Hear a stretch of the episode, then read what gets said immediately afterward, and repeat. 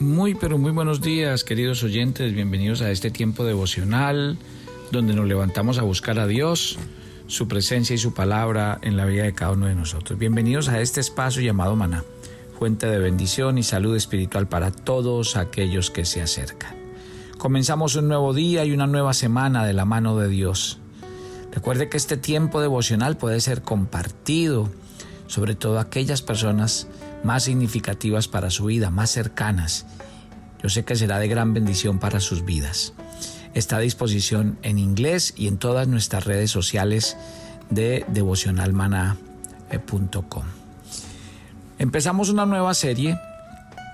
Va a ser una serie para dos semanas, corta, hablando acerca de Jesús, su, su genealogía, las profecías acerca de Jesús, porque obviamente Está claro, y yo se lo he enseñado a través de varios años, que hablar de Navidad es hablar de Jesús. Y que nosotros los cristianos cada vez debemos tener más y más razones para creer en Él, para amarlo a Él, para seguirlo a Él y para rendir nuestras vidas a Él. O sea que entre más conozcamos de Jesús y sobre todo detalles de su vida que a veces no notamos, no nos damos cuenta o no estudiamos. Así que durante las dos siguientes semanas hablemos de Jesús, hablemos de su singularidad y digamos por qué Jesús fue único. A través de la historia, mire verá que la historia nos habla de líderes religiosos, pero ninguno como Cristo. Cristo fue el único en su tiempo, en su naturaleza, en su nacimiento, en su esencia, único en su autoridad, en su muerte, en su resurrección. Vamos a estudiar eso y vamos a adentrarnos en este hermoso estudio de la palabra del Señor. Lo primero que tenemos que decir es que Jesús es único en el tiempo. Mire y verá que cuando hablamos de su existencia, la palabra de Dios afirma que Jesús ha existido desde la eternidad y hasta la eternidad. Juan 1.1 dice que en el principio existía el verbo y el verbo estaba con Dios y el verbo era Dios.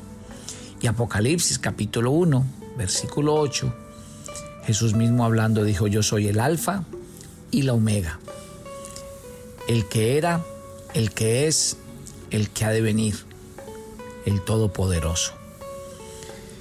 Y eso es lo primero que tenemos que definir de Jesús, como alguien único a través del tiempo. Recuerden que la eternidad es una característica de Dios que Él es el creador de todas las cosas que hay en el cielo y en la tierra.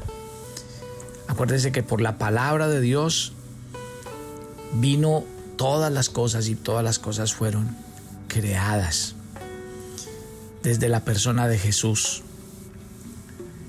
Cuando hablamos de Jesús, está presentado en la Biblia como no solamente un ser humano y una persona que vino y dejó grandes enseñanzas, claro que no. Biblia nos habla de que Él es Dios y que todos han sido testigos de que ese Dios que permanece desde la eternidad y hasta la eternidad vive en medio de nosotros. Jesús no tiene limitaciones. Si usted le da una leidita al Salmo 90, que es un salmo de Moisés, eh, nos habla de la eternidad y nos dice Señor, enséñanos a contar de tal forma nuestros días que traigamos al corazón sabiduría. Y en ese mismo salmo dice que para el Señor mil años de nosotros son como una noche una vigilia del día a día de Dios, de la eternidad de Dios, de aquel que no tiene limitaciones en el tiempo, en el universo, aquel que no solo sabe, sino que puede predecir las cosas, anticiparlas, conocerlas en su tiempo y en su momento. Por eso, ese Jesús en quien nosotros creemos, a quienes hemos rendido nuestras vidas, el que habita en nuestros corazones, es único en su tiempo. Ninguno de los seguidores de dioses o de religiones pueden decir que tienen un Dios eterno en el tiempo y un Dios que no tiene limitaciones con el tiempo. Jesús dijo en sus enseñanzas que Él fue antes que Abraham. Ese Dios que lo conoce y lo sabe todo, es el Dios al que nosotros hemos entregado nuestra vida. En segundo lugar, hablemos de que Jesús es único en su naturaleza. La palabra de Dios afirma que el verbo, hablando de Cristo, se hizo carne y habitó entre nosotros, dice Juan capítulo 1, verso 14. Y afirma también que aquel que era igual a Dios, como dice Filipenses 2 del 6 al 8, no consideró su igualdad con Dios como algo a que aferrarse, sino que se despojó de su gloria y se hizo hombre, permaneciendo 100% hombre, pero también 100% Dios. Y durante su vida exigió obediencia a sus principios, a su palabra, pero también se identificó con las debilidades humanas. Hizo que le reconociéramos sus atributos, cuando hablamos de Jesús, podemos decir que por eso los hombres que estuvieron tan cerca de Él, sus discípulos, se enamoraron no solamente de Él, de su obra, y por eso cuando Él se fue, se fueron a seguir la tarea, conforme Él les había instruido y les había enseñado. Porque fue el Emanuel, Dios con nosotros, que vino a identificarse con cada uno de los seres humanos que vino y en vez de buscar gloria y honor, se despojó, se humilló, se hizo hombre, que vino a dejar y a impregnar el amor de Dios en cada corazón y en cada vida. No vino a exigir nada, lo dio todo. No vino a esperar nada, lo entregó todo. No había tiempo para él ni para sus comodidades personales. Todo lo entregó, todo lo dio. Se apasionó por un grupo pequeño, a los cuales amonestó, instruyó, enseñó, guió, fue su gran maestro y dejó una marca en sus vidas. Por eso Él es único en su naturaleza. Aquel que siendo Dios tenía poder para perdonar pecados, pero que siendo hombre reconocía la debilidad de cada ser humano y de cada uno de nosotros. Y por eso dejó una marca, digamos que, que nos dejó una esencia en nuestra vida y en nuestro ser. Si hablamos de Jesús como un hombre singular, ¿qué me dice de su nacimiento? Fue único su nacimiento. En el Antiguo Testamento se profetizó mucho acerca de él. Por ejemplo, Isaías 7:14 dice, por tanto el Señor mismo os dará una señal, he aquí una virgen concebirá, dará a luz un hijo y le pondrá por nombre Emanuel. Si usted lee Mateo capítulo 1, verso 23, explica claramente que el nacimiento de Cristo fue un milagro y que por eso es que Isaías habló del pueblo que recibiría esa señal. Y que ese punto iba a decirle al ser humano que este Dios que venía de la eternidad al tiempo, venía mediante un nacimiento virginal, que el santo ser que nacería sería llamado Hijo de Dios pero que su nacimiento traería la salvación de toda la humanidad.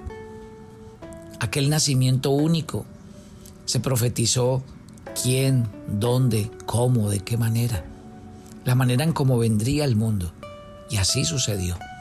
Y de ello dan testimonio muchos escritos de la Biblia. Este Jesús, a quien usted y yo hemos entregado nuestra vida, fue único en su nacimiento porque aunque no se halló un lugar para él en el pesebre, todos tenían sus casas llenas, estaban haciendo el rey de reyes y señor de señores, y nació en un pesebre, en un humilde lugar, al lado de muchos animalitos y solo con José, su padre putativo, y María, su mamá. Pero venía a darnos una muestra precisamente de eso, de que siendo el rey del universo, venía a enseñarnos otra manera de vivir, de actuar, de pensar.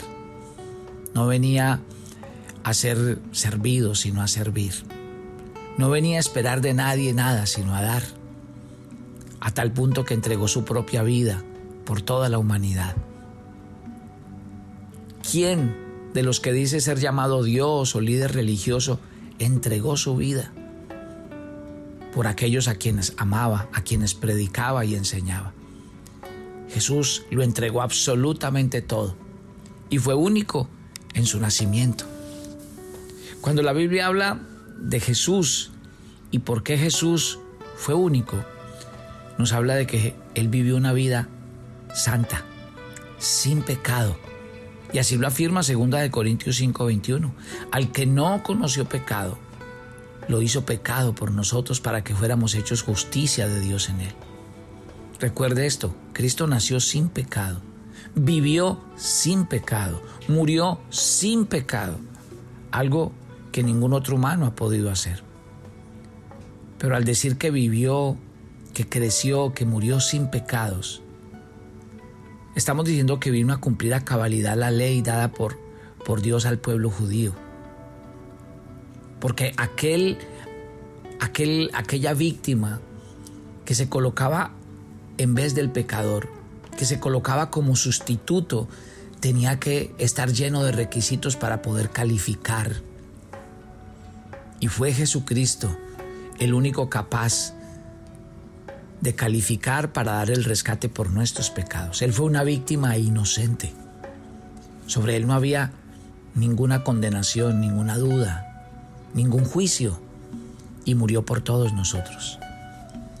Ese Dios santo no murió eh, por sus pecados ni por su maldad, murió poniendo su vida en favor de cada uno de nosotros. Y por eso este Jesús que vive en nuestros corazones no fue no solamente fue único en el tiempo, en lo eterno, no solamente fue único en su naturaleza,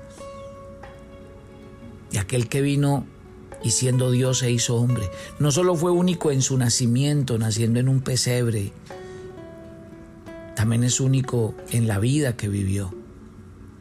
Y en esa vida que vivió vino a enseñarnos a nosotros que el Dios santo de la Biblia es un Dios que nos ama en gran manera que el Dios Santo de la Biblia, por medio de Jesucristo, nos aceptó, nos acercó a Él y cambió nuestra condición de enemigos de Dios a convertirnos en hijos amados y nos sacó de las tinieblas, de la esclavitud, de la cárcel y del pecado en el que vivíamos y nos dio libertad y nos dio una vida nueva en Cristo.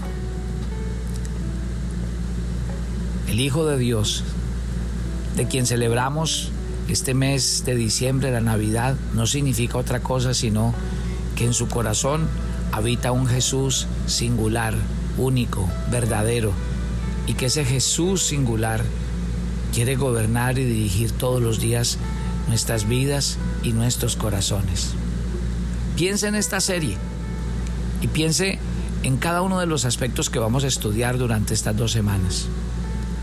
Piense en el Jesús que vive dentro de su corazón y a quien usted ha entregado su vida, para que cada vez que pensemos en estos aspectos de la escritura, rindamos nuestros corazones y nos podamos entregar más a Él y le podamos decir a Él que queremos vivir una vida sin condiciones, viviendo para su gloria y para su honra. Gracias Dios por esta mañana. Gracias por el comenzar de este nuevo día y de esta nueva semana. Hoy hay muchas razones para vivir agradecidos por toda la obra que Jesús vino a hacer en nuestras vidas y en nuestros corazones.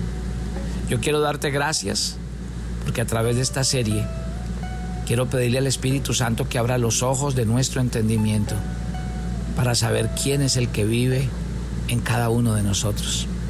Que este Jesús a quien hemos rendido nuestras vidas y nuestros corazones es único. No hay nadie como Él en su nacimiento, en su vida santa, en su encarnación, único en su naturaleza, único en todas las cosas que viene a brindarme y a darme. Y por eso en esta mañana todos, en este lugar, queremos darte gracias por enseñarnos a rendir nuestras vidas y nuestros corazones a Él. Espíritu Santo, que cada día nuestras vidas se rindan ante Él y podamos darle lo mejor de cada uno de nosotros y podamos rendirnos ante su voluntad. Yo quiero entregarte cada oyente de maná y pedir tu bendición sobre todos ellos a lo largo de este día. Que tu gracia, tu misericordia y tu fidelidad los acompañen a todos. Señor, guárdanos, susténtanos, que cada día tu presencia nos guíe y nos dirige y siempre vayamos a cumplir tu voluntad y tus propósitos eternos. Nos encomendamos a ti y pedimos tu bendición en Cristo Jesús. Amén y amén. Gloria a Dios. Te cuento que ha sido un éxito rotundo venir a esta gira. Todo el fin de semana tuvimos una semana, un fin de semana con muchos eventos, pero también con mucha bendición y viendo muchos entregar su vida a Jesús y sobre todo muchos muy conectados con este tiempo devocional y con nuestra agenda devocional. Así que los invito y los animo a seguir en esta decisión.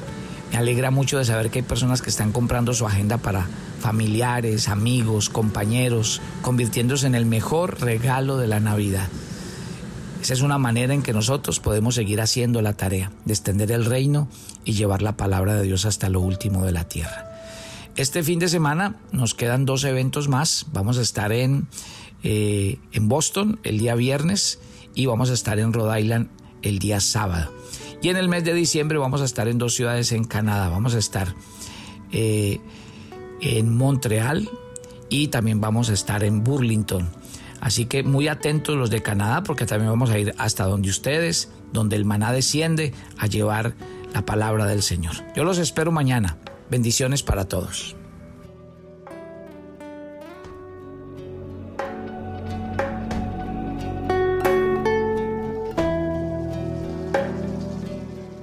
¿Quieres empezar una aventura diaria de crecimiento y madurez espiritual para ti y tus personas más allegadas? Entonces pide tu agenda devocional para ti y todas las personas con las que compartes los audios de maná. Acompáñanos y comparte este viaje de crecimiento espiritual diario. Para envíos a Colombia, escríbenos a nuestro WhatsApp más 57 305 220 5599 para Estados Unidos, contáctenos a nuestro WhatsApp más 1-646-593-2535. Y para Ecuador, comunícate a nuestro WhatsApp más 593-99331-2750.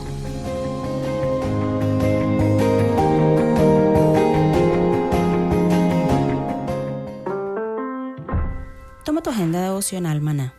El pasaje sugerido para la lectura en tu devocional personal el día de hoy es Efesios 4 del 1 al 16. Debemos soportarnos unos a otros en amor, reconociendo los dones que Dios da a cada uno.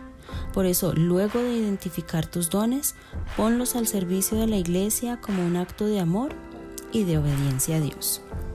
Te invitamos ahora a que respondas las preguntas que encuentras en tu agenda que te llevarán a conocer cada vez más a Dios y crecer en tu vida espiritual. Y para confirmar tus respuestas, visita nuestra cuenta de Facebook Devocional Maná.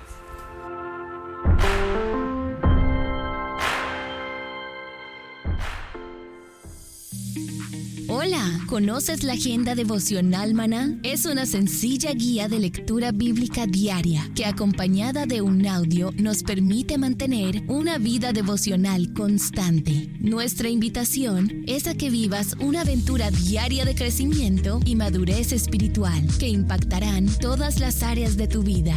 Para más información y envíos en Colombia, escríbenos a nuestro WhatsApp más 57 305 220 5599. Para Estados Unidos, contáctanos en nuestro WhatsApp más 1-646-593-2535. Y para Ecuador, comunícate a nuestro WhatsApp más 593 993312.